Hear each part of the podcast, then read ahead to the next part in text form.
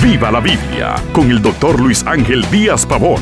Abra las escrituras y acompañe al pastor en su estudio, porque la Biblia es para vivirla. En consejería, una de las preguntas más comunes es, ¿cómo puedo conocer la voluntad de Dios para mi vida? Hay aspectos de la vida de Dios que siempre quedarán ocultos para nosotros. Dios es insondable. Hay mucho en sus planes y propósitos que quizás ni entenderíamos si Dios se dignara a revelárnoslos. Sin embargo, Dios quiere guiarnos en este mundo y que andemos en sus caminos y en su voluntad.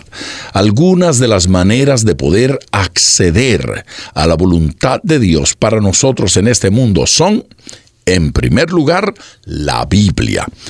Dios nos ha dado las escrituras para que conozcamos el camino de la salvación y la manera de crecer en esta salvación que Él nos ha concedido. Segunda carta a Timoteo capítulo 3 versículos 16 y 17 declaran, Toda la escritura es inspirada por Dios y útil para enseñar, para redarguir, para corregir, para instruir en justicia, a fin de que el hombre de Dios sea perfecto, enteramente preparado para toda buena obra. Aquí dice que la Biblia tiene aquello que necesitamos para ser perfectos y preparados para cumplir el plan de Dios. Si está claro en la Biblia, no busque más. En segundo lugar, el Espíritu Santo nos enseña y guía. El Espíritu Santo es Dios en nosotros.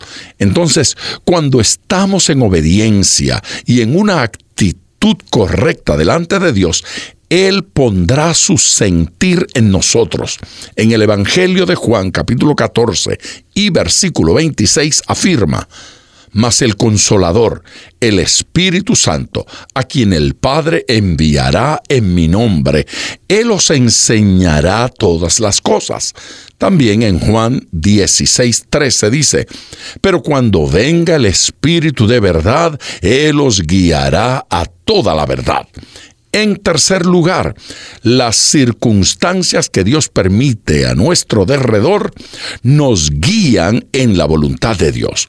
Cuando estamos buscando la guía de Dios sobre algún asunto, debemos estar a la expectativa de lo que está aconteciendo a todos los niveles. En Filipenses capítulo 1, versículo 12 leemos, Quiero que sepáis, hermanos, que las cosas que me han sucedido han redundado más bien para el progreso del Evangelio. Aún lo negativo que pasa, Dios lo usa para darnos mensajes y bendecirnos. Cuando no haya en la Biblia respuesta, debemos mirar con atención las circunstancias. En último lugar, Dios puede mostrar su voluntad para nosotros a través de alguna persona. No debemos olvidar que Dios ha usado muchas veces a personas como su portavoz. En Hebreos capítulo 1 versículos 1 y 2 dice, Dios, habiendo hablado muchas veces y de muchas maneras en otro tiempo a los padres por los profetas, en estos postreros días nos ha hablado por el Hijo.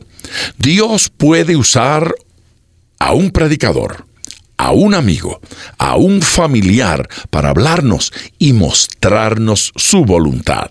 Y como siempre, recuerde, ponga todo su corazón al estudiar las escrituras, porque la Biblia es para vivirla. Acompañe regularmente al doctor Díaz Pavón en su estudio personal de la Biblia. La experiencia de décadas de ministerio de la palabra son vertidas en cada jornada.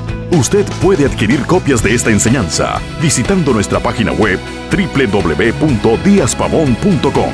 Esté atento, participe en nuestro próximo estudio y viva la Biblia.